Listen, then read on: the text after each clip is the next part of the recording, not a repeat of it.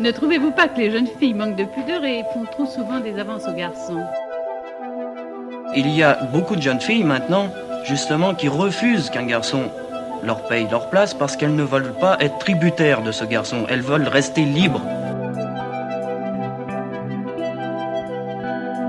Il faut pas que les filles se disent, après tout, euh, les idiotes s'appelaient plus. Oui, bien sûr qu'en moyenne, les idiotes s'appelaient davantage.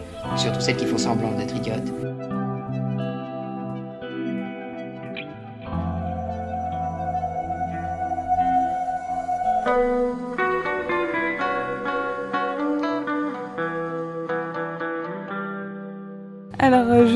Chabot, donc je suis en cinquième année à Sciences Po Rennes, et puis euh, je suis en couple depuis 4 ans et demi avec Léna. Voilà, qui est au bout de bar. Voilà, et qui nous regarde en buvant ça, voilà. Et qui fait semblant de travailler. Ouais, c'est ça. T'as combien de rapports à faire? D'accord. Toi, tu es en vacances. Oui, depuis euh, très longtemps, depuis le mois de juin. et je suis encore aux vacances, en vacances jusqu'au 2 octobre. Et c'est pas compliqué de euh, conjuguer euh, vacances avec quelqu'un qui, euh, qui travaille tout le temps et qui a cinq rapports à faire Bah, tu l'attends beaucoup, quoi, et tu fais le ménage. Voilà. Ah. Ah ouais, C'est dur d'être une femme au foyer. de temps en temps. Je préfère travailler. Pour toi, c'est quoi être un homme et c'est quoi être une femme? Pour moi, être un homme, bah, c'est se sentir homme, et être une femme, c'est se sentir femme sans avoir de, entre guillemets, de doute ou de questionnement. bah, que, enfin, je pense que quand sent véritablement, enfin, c'est plus, c'est pas l'identité sexuelle, c'est plus l'identité de genre que je valorise davantage que ce que la nature entre guillemets nous a donné. Euh, bah, à un certain moment, enfin, à notre naissance, en fait, vu qu'on sait qu'aujourd'hui c'est modifiable, etc. Enfin, c'est ce que révèlent tous les nouveaux débats sur la masculinité et tout ce genre de choses. Euh, par exemple, on peut penser au livre affreux de Zemmour euh, euh, qui euh, essaye d'imposer la masculinité ou le fait que les hommes ne sont pas aussi masculins, etc. Je pense qu'aussi les identités de genre évoluent en fonction des périodes historiques, en fonction euh, de, la place des individus dans la société qui évoluent, en fonction bah, du contexte euh, social et même économique parfois. Parce qu'on a très bien vu, par exemple, ce qu'on entendait par masculin, euh, par exemple, lors des guerres, les femmes ont pris la place et ça fait évoluer le, ce qu'on entendait comme genre féminin bah, dans les années qui ont suivi, en fait. Notamment en Angleterre où les femmes étaient pilotes et quand euh, la guerre a été finie, on leur a dit, euh, on leur a dit bah, vous êtes bien gentils mais vous rentrez à la maison. Ouais, c'est ça. Je vais, bah, je vais pas retourner au fourneau, attends, j'ai j'ai conduit des Panzers. Selon vous, quel impact a notre euh, éducation sur notre vision du genre? Ça doit marquer pas mal. Enfin, je, moi, j'ai été structurée euh, beaucoup, par exemple, euh, pas tant par la vision de la féminité de ma maman, mais je dirais plus de mes deux grands-mères.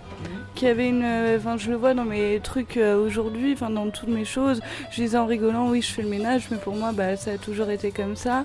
Enfin, les, les femmes faisaient le ménage, etc. Je pense que oui, l'éducation est importante. Après, je pense que c'est à la période de l'adolescence. Ça dépend aussi des rencontres qu'on fait et des amis qu'on croise. Parce que moi, ça a beaucoup évolué, notamment lorsque bah, j'ai commencé à avoir un, me- un meilleur ami qui était gay, qui m'a fait voir la femme de façon différente, forcément, vu que lui n'avait pas euh, l'attirance sexuelle euh, qu'on peut, que je connaissais autour de moi euh, vis-à-vis de la femme. Donc, ça fait évoluer ma vision. Il y a, oui, il y a des conversations aussi qui peuvent ouvrir l'esprit et puis bah, des rencontres, notamment celle que j'ai faite avec Léna, qui a totalement bouleversé en fait la question, enfin l'idée que j'avais de genre, etc. euh, dans ma vie. Que, enfin la question en fait, je me l'étais pas posée avant. Parce que je me suis toujours sentie femme et j'avais ma vision dans le sens, euh, oui, la, femme doit davantage faire le ménage, bien qu'en fait le schéma de mes parents était inversé, c'est mon père qui faisait le ménage, etc. Mais moi, comme j'ai été beaucoup choyée par mes grands-mères et j'ai vécu beaucoup euh, bah, avec elles, enfin vécu, euh, elles étaient, on, était très très proches, j'y passais mes journées, etc. Bah oui, c'était la femme qui va, qui fait le ménage, mais qui gère à la maison. Du coup, le mec entre guillemets, quand il arrive à la maison, du coup, comme celle qui s'occupe de la maison, il n'avait plus l'autorité. Il avait l'autorité à l'extérieur entre guillemets, mais pas à l'intérieur de la maison. J'ai vécu un peu comme ça aussi. Pour parler presque vulgairement, tu rentres chez toi, tu poses tes couilles entre guillemets sur le paillasson. Et puis euh, et puis euh, parce que euh, c'est moi qui gère c'est moi qui gère les enfants c'est moi qui gère l'emploi du temps. J'ai fait ça donc on va manger plus à cette heure là etc par contre toi quand t'es pas là tu fais ce que tu veux. Mais mais à la maison c'est moi qui drive qui décide. C'est moi qui gère les invitations. Donc elle gérait aussi les vies sociales de leur mari etc enfin c'était elles les matriarches quoi. Voilà. Et j'ai vécu un peu dans, ouais, dans cette idée-là aussi. Parce que ma mère a reproduit aussi, quoi. Mais mon père, par exemple, n'a pas du tout reproduit euh, ces schémas-là, les schémas de sa mère, par exemple, parce que lui a toujours voulu avoir une place à la maison, beaucoup s'impliquer dans les tâches ménagères, etc. Ce qui n'était pas fait du tout par mon grand-père, par exemple. J'aimerais revenir sur euh, ce que tu disais, sur euh, ton questionnement par rapport à ta rencontre avec Léna. Quel questionnement as-tu eu? Euh, Bah, je peux le dire, Léna, que t'es trans ou pas? Oui, ça pose pas de problème? Très bien. Oui, donc. Oui, voilà, faudra juste que sa maman. Euh... non, mais oui, du coup, bah, j'ai rencontré Léna qui, au bout de quelques mois de relation, je crois que c'était deux mois et demi. Bah, en fait, en gros, on s'est mis ensemble, on est resté 15 jours euh, à, enfin, à Zouar, etc. Elle est partie en Allemagne. On a décidé de se mettre ensemble quand même. Elle est partie pour trois mois et durant son séjour en Allemagne, on a beaucoup conversé. Et en fait, c'est, j'étais pas avec elle en fait quand j'ai, quand elle m'a dit, écoute, je me sens comme un garçon. Elle a pas tout de suite utilisé le mot trans. Euh, donc c'était pas une réalité que je maîtrisais très très bien encore, enfin que en fait je connaissais pas. Euh, pour être très honnête, je connaissais pas du tout. Et, euh, et donc je me suis posé la question est-ce que c'est vraiment important Sans peut-être mesurer tout ce qu'il y avait derrière. Hein. J'étais vraiment dans le côté très superficiel. Et je me suis dit non, et c'est là que je lui ai posé beaucoup de questions. Et c'était le premier exemple que j'avais de quelqu'un qui en fait naissait et n'était pas d'accord avec son genre. Une question que je m'étais jamais, mais parce que je me suis toujours sentie fille, j'ai toujours voulu être le plus vite possible quand j'étais une enfant, une femme, je guettais la puberté. Enfin, tu vois, c'était oh là, ouais, ouais, ouais. Non, mais tu vois, j'étais trop contente.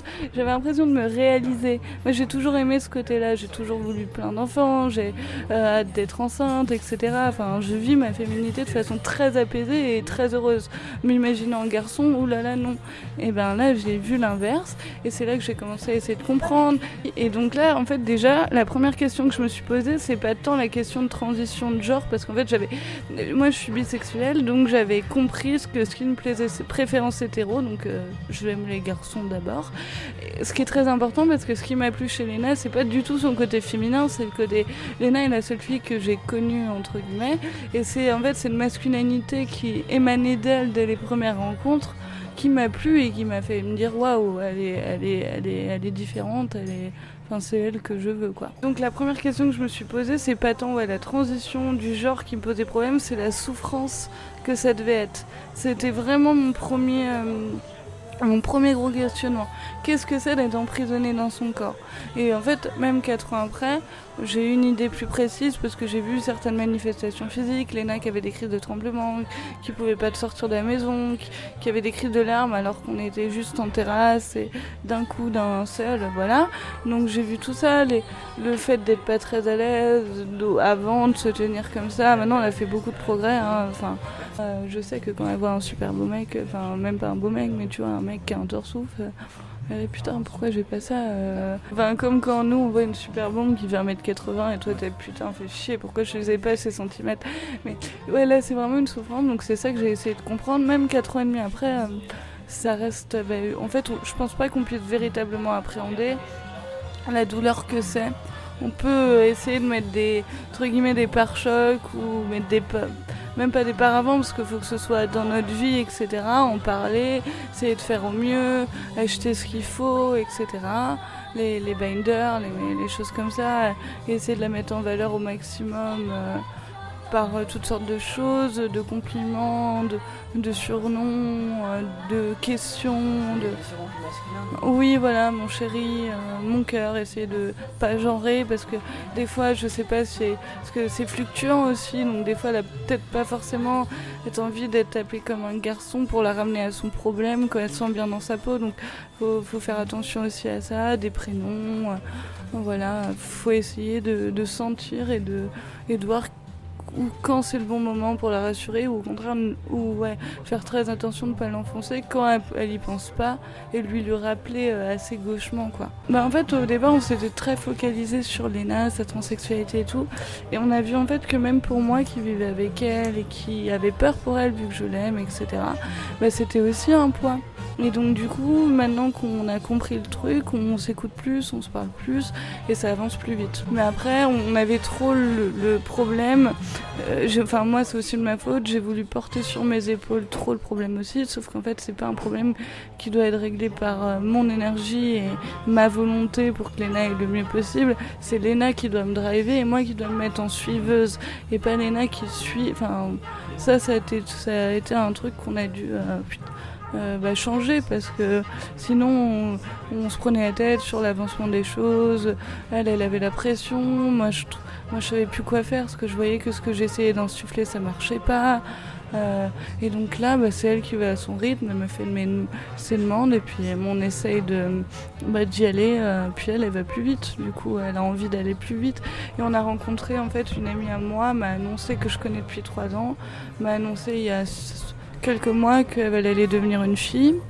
Et euh, du coup, Louise, qui était Julien avant. Et, euh, et là, euh, bah, elle a été très très très vite, ça a commencé en trois semaines, hein, que nous ça fait quatre ans. donc c'est deux cheminements différents, mais qui en fait nous aident à y voir. Puis c'est bête, mais anticiper ce qui va se passer pour Léna aussi, parce que dans ces questions de genre et tout ça et de transition, ce qui fait peur, c'est le changement de la personne, parce qu'en fait, je commence à me rendre compte que je vais faire un deuil de ce que je connais aussi. Parce que forcément, les hormones vont la faire changer de caractère un petit peu. Euh, physiquement, bon, euh, c'est pas le plus important dans une relation, mais euh, quand, quand, quand tu as connu quelqu'un depuis 4 ans, quand il change physiquement, ça va aller assez vite en plus. Mais voilà, c'est dire bonjour à quelqu'un, mais c'est dire au revoir à quelqu'un, même si au fond c'est la même personne. Mais c'est plein de peurs que tu. Est-ce qu'elle m'aimera moins? Parce qu'elle aura plus confiance en elle? Est-ce que, tu vois, il y a plein de trucs. Est-ce que moi je vais accepter? Est-ce que le côté timide de Lena aussi me plaît beaucoup? Et rassurer les gens, c'est un truc qui me plaît dans notre relation. Et, euh, est-ce que moi je vais accepter, tu vois, qu'elle fait son kéké en terrasse, que ça arrivera forcément? Tu vois, c'est plein de questions, mais aussi curieuse de voir parce qu'elle sera plein de. et ambivalent. Donc tu vois, t'es toujours sur deux sentiments euh, très différents en fait. Ouais, mais c'est magnifique aussi parce que quand il y a une avancée, t'es content. Et puis quand tu vois que tu vois, elle a trouvé une super fringue, elle se trouve magnifique et tout, puis tu dis putain, ça c'est mon mec quoi. Tu vois, euh, t'as enfin acheté les chaussures bateau, je suis contente. L'autre jour, j'ai réussi à lui faire acheter un polo rose, j'étais trop fière de moi. il est dans le placard maintenant, il suffit du bonjour, tu vois, pour. Euh, tiens, si je le mettais aujourd'hui. Ah putain, t'as plus rien de propre, c'est con ça. Ils sont tous oppressés. Selon vous, euh, qu'est-ce que ça signifie de parler comme un homme et de parler comme une femme? Est-ce qu'il y a une nuance? Je dirais pas dans les hum, termes utilisés, peut-être dans la façon d'être qu'on a intériorisé quand on était petit. Bah, moi je sais que j'ai bah, nous, on est que des filles à la maison, donc c'est difficile. J'ai pas de frère. Mais euh, ce que je sais, c'est que tu vois, euh, ma maman nous a toujours élevés, donc on est des. Et même mes grands-mères, on est des nanas raffinées, on coupe pas la parole, on, s'exprime convenablement, on parle pas trop fort, on doit pas être des grandes gueules. Après, je sais pas si ça aurait été le cas pour un garçon aussi. Mais je sais juste que les garçons de ma famille s'expriment euh, très fort, affirment leur position, et je pense aussi qu'il y a des sujets, notamment dans le cercle familial. Euh, j'ai pas dans ma famille à moi euh, mes parents, parce que nous on a toujours parlé politique, on a toujours été des enflammés, des gros littéraires, on a toujours aimé ça. Donc nous, mais on nous dit souvent, votre père vous a élevé comme des mecs, dans le sens où on avait euh, le même droit de s'enflammer, le même, enfin quand on était dans le petit cercle, pas quand il y avait plein d'amis autour, etc. Fallait rester dans notre rôle. Et euh, euh, par exemple, lorsqu'on est au repas de famille chez nous, t'as un côté les mecs, un côté les femmes. Les femmes, c'est con, on parlait enfants, chiffon et tout. Nous, je me souviens, moi, je me souviens regarder le bout de la table en me disant putain les mecs ils parlent de trucs quand même un petit peu plus intéressants et c'est comme ça qu'on faisait et donc j'essayais de me greffer à la table des mecs je n'avais rarement la parole parce que déjà j'étais jeune et d'une part j'étais d'une femme quand je suis rentrée à Sciences Po j'ai gagné mon droit de parler politique parce que j'avais des connaissances. Mais ça a été que à ce moment-là. Voilà, mais du coup ils se sont ouverts, moi aussi, j'ai appris à comprendre aussi certaines barrières. Bah, c'est vrai que quand euh, j'avais ma la grand-mère au champ et euh, qui faisait euh, la, cuisine, la popote et tout, bah, c'est papy qui parlait de politique avec ses copains syndiqués.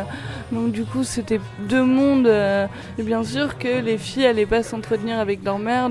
et comme le père parlait pas beaucoup, forcément, ça a créé des schémas bah, de génération en génération, les schémas se perpétuent.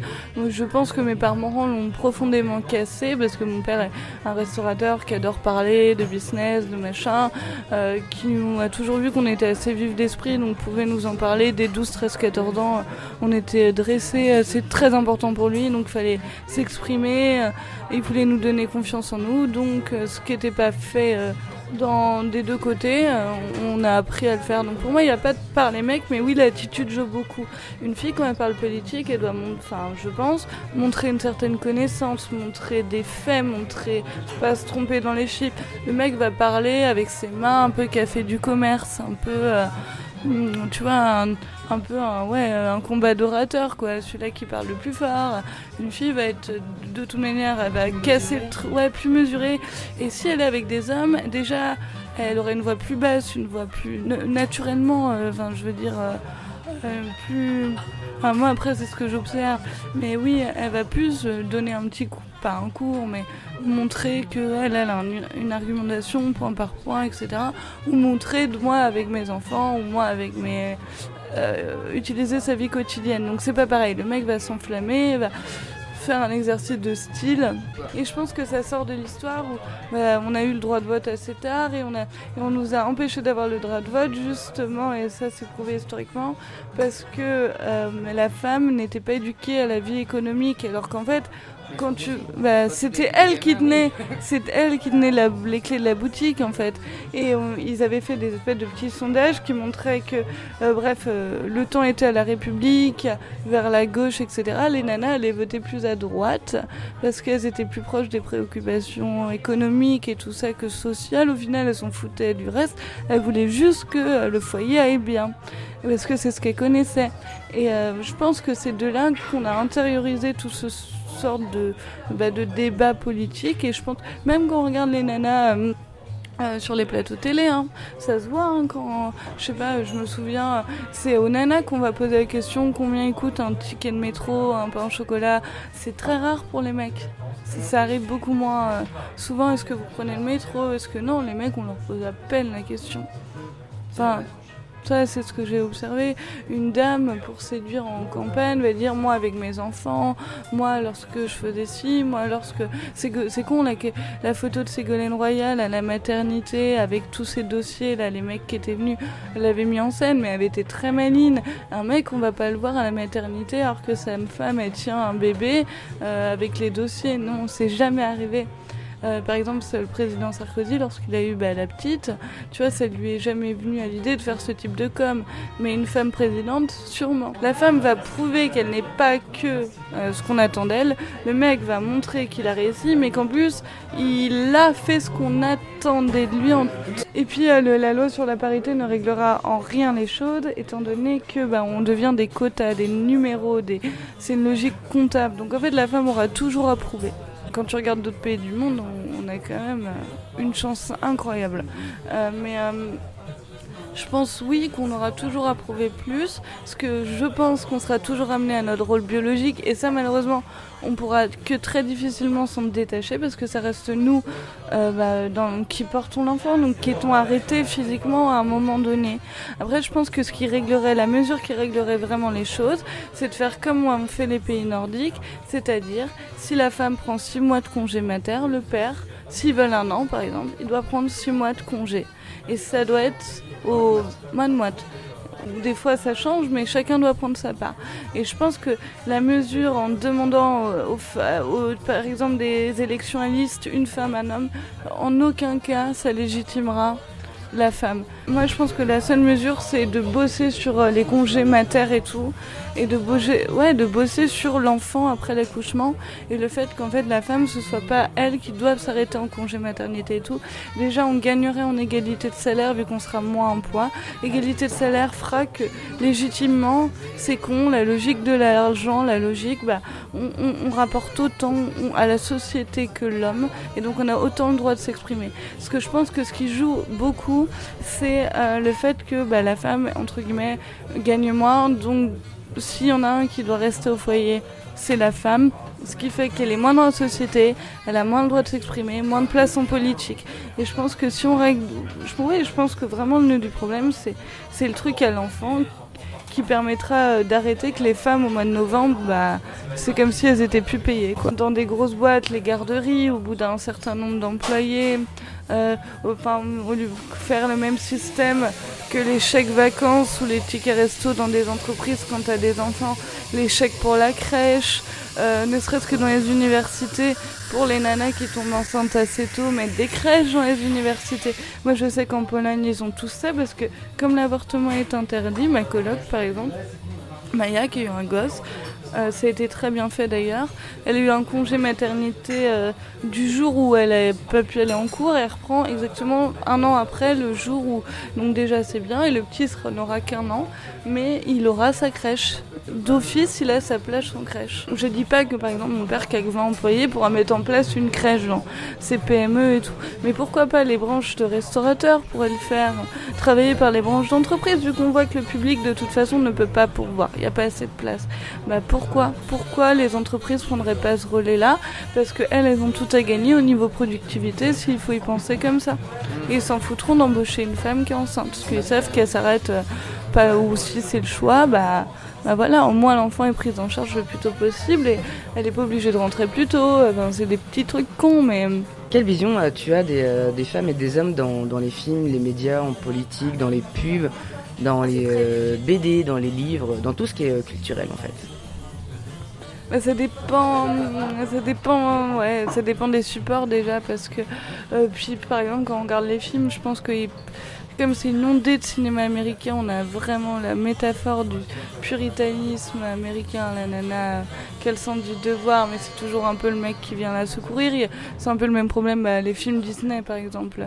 Mais on voit une évolution par exemple dans les films Disney où la nana était passive au départ et puis ensuite bah, on voit que euh, avec les nouveaux films rebelles, par exemple pour moi, voilà, voilà, ça, les femmes deviennent plus actives, mais parce que c'est dans l'air de la société. Les bouquins bouquin, je trouve ça plus neutre. Et ça a été toujours le cas, même quand on lit, euh, je sais pas moi, Stendhal, quand on lit ne serait-ce que La Princesse de Clèves, que c'est des vieux, des classiques. J'ai toujours vu dans beaucoup de bouquins la nana d'une façon ou d'une autre beaucoup plus active, euh, parce que soit elle avait. Euh, après, ça dépend comment. Oui, dans la, dans la culture, ça dépend comment on voit la femme active, la femme indépendante. Est-ce que c'est parce que la femme, par exemple, dans beaucoup de bouquins, donne au, garçon une attirance, euh, attire ce mec-là, est-ce que ça c'est pas déjà euh, la femme qui exerce un certain pouvoir a une place active du coup? Moi je le vois assez comme ça aussi. Donc ça on le voit dans la littérature depuis longtemps. Par contre oui on peut voir que dans les vieux bouquins, bah, les héroïnes, souvent, ne peuvent être une héroïne seule. Il y a toujours un homme à côté qui soit des dépits amoureux, soit des hommes qui vont les pourchasser, etc. Par exemple, il n'y a que Zola qui va donner euh, euh, le premier, je pense, enfin parmi les premiers, une place très grande, par exemple à Gervaise, à Nana, aux femmes. Je pense que c'est un des premiers, en tout cas dans la littérature. Littérature d'aujourd'hui, je trouve que c'est un beau reflet de la société. Et ça dépend aussi bah, de la vision de l'auteur, mais je trouve qu'il y a tout aujourd'hui. Je pense qu'au niveau culturel, maintenant, aujourd'hui, on arrive à ouais, une certaine euh, égalité, enfin, en mode de ce que je vois. Dans la littérature, en tout cas. Dans les médias, non. C'est toujours le même problème. Oui, et puis à la radio, les nanas, c'est toujours celles qui font la météo, c'est toujours celles qui font euh, le, passage entre les émissions, etc. Dans les médias, disons, euh, je dis numérique, on a beaucoup plus de problèmes qu'en littérature. Je pense, euh, par exemple, j'ai fait un peu de socio-économie des médias, et oui, ce qu'on expliquait, c'est qu'on était toujours dans cette logique de quota et euh, donc logique comptable. Euh, c'est pareil hein, dans les médias, euh, les minorités, et que ce soit racial ou sexuel, etc. Et le problème aussi, c'est qu'on va donner aux femmes des thèmes très féminins. Par exemple, Dan, Burki qui faisait l'amour, le sexe, etc. On va moins le donner à un homme. Ou alors on va donner ce genre d'émission à un homme qu'on sait homosexuel. Par exemple, Stephen Berg qui a repris un peu le même concept à la même heure après. le problème, ouais, dans les médias visuels, c'est déjà, je pense que le média est fait par chaîne de programme et par euh, chaîne de, bah, euh, des auditeurs, etc. Ce qui fait que, euh, enfin, des cases en fait. ce qui fait que, bah, on va caser ce qui peut correspondre aux critères d'un public qu'on a ciblé. Et je pense que bah, le, le, le, média télé est voué à ce côté biaisé de toute façon. Et puis les normes de CSA ne ne résoudront rien. Il y a peut-être euh, un espoir entre guillemets avec les GAFAN, tout ce qui est Netflix, etc. Vu maintenant c'est à la demande, il n'y a plus de cases, donc on voit une mixité bien plus grande des programmes proposés, etc tout simplement parce que c'est limité. Je, pense que c'est et le web aussi, on voit de plus en plus de choses. Je pense que c'est la seule solution pour que l'audiovisuel arrive à parité. La télé et, la, radio, vu que c'est une programmation, c'est des modèles biaisés pour. Euh, parce que c'est le même problème qu'en politique, vu qu'il y a des places. Donc euh, comme il y a toujours ce problème d'accès à la femme, je pense que non, on n'y arrivera pas. Enfin, pas tout de suite en tout cas. non, mais on y arrivera forcément, mais il faudra que. Bah, juste, enfin, oui, il faudra faire les bonnes réformes euh, qu'on parlait euh, il, y a pas, il y a quelques minutes. Mais tant que les réformes ne seront pas faites, euh, je vois pas. on aura beau faire des manifestations, etc. C'est, ce sera une pierre qui fera quelques échos dans l'eau, mais à mon avis, les échos s'en vont vite. Est-ce que tu parles aux hommes et aux femmes de la même manière quand tu t'adresses à eux? Oui. Bah oui, du coup, maintenant, euh, oui, je, je fais plus trop de différence. Selon toi, est-ce que c'est plus facile d'élever un garçon ou une fille? Moi, je rêve d'un garçon, tu vois. Pourquoi? Tu adores être une femme, que tu as très bien vécu ta féminité Ouais, mais justement, en fait, comme j'ai pas de frère et tout, J'aimerais bien avoir un fils, tu vois, ça, ça doit être mon côté macho aussi, euh, que je renferme. Mais... ah, mon père, il, enfin, il voudrait que le nom Chaborès, vu qu'il a que des filles. Mais, euh, mais euh, non, ouais, vraiment, avoir un petit mec, ça me plairait justement parce que, enfin, j'ai pas eu beaucoup de masculinité dans ma vie. Hein. Au final, que des sœurs. Que des sœurs. maintenant, entre guillemets, je suis, même si les est trans, etc., je suis dans un milieu qui reste quand même bah, euh, tu vois, ma mère n'a que des, j'ai que des tantes, j'ai qu'un oncle. Euh, je vis dans un milieu de femmes. Mes grands-mères étaient très présentes. Mes grands-parents un peu, enfin mon grand, un de mes grands-pères, n'en parlons pas. mais mais oui, j'ai pas, j'ai vécu avec des femmes, etc. Et j'aimerais je sais pas pourquoi. Je, pense que oui. Enfin, pour être très honnête, je n'élèverai pas mon fils et ma fille de la même façon. Ce qui est horrible, vu que je, je prône pas. Bah, tu vois, les clichés intériorisés. Hein. Non, par contre, pour le partage des tâches, euh, c'est très important. Tour de rôle, planning. Là, il y aura vraiment. Enfin, je m'imagine le faire comme ça. Un planning sur le frigo, t'as pas le choix, t'es pas contente, tu baisses la tête, que tu sois un garçon ou une fille. Hein. Non, non. Mais euh, ce qui serait. Je pense que par exemple, oui, pour laisser ma fille sortir au même âge que mon fils, ça, j'aurais peut-être un peu plus peur. Parce que, je... parce que la fille plus vulnérable en ville. Enfin, je sais pas ce qui peut lui arriver. Un garçon, ça peut te défendre. Tu vois bah, Ça dépend euh, comment est le garçon. Il y a des garçons qui peuvent être Oui, mais tu vois, ça c'est. Il peut se faire casser la gueule. Ouais. Et tu vois, ça c'est des petits trucs que j'ai intériorisés, je pense, euh, euh, d'amis de mes parents qui faisaient comme ça et tout ça. Après, ce sera. Je pense que l'ENA me laissera pas faire du tout ça. Donc ce sera à moi de, de, de bosser là-dessus. Mais tu vois, j'aimerais beaucoup que mon fils lise beaucoup. Tu vois, je pense que la fille euh, enfin après ça c'est, euh, je serais plus derrière mon mec. Euh, tu vois, pour qu'il bosse, alors qu'à la fille, je lui ferais davantage. Les filles sont plus sérieuses, entre guillemets, etc. J'ai intériorisé pas mal de petits clichés sociétaux aussi. Hein.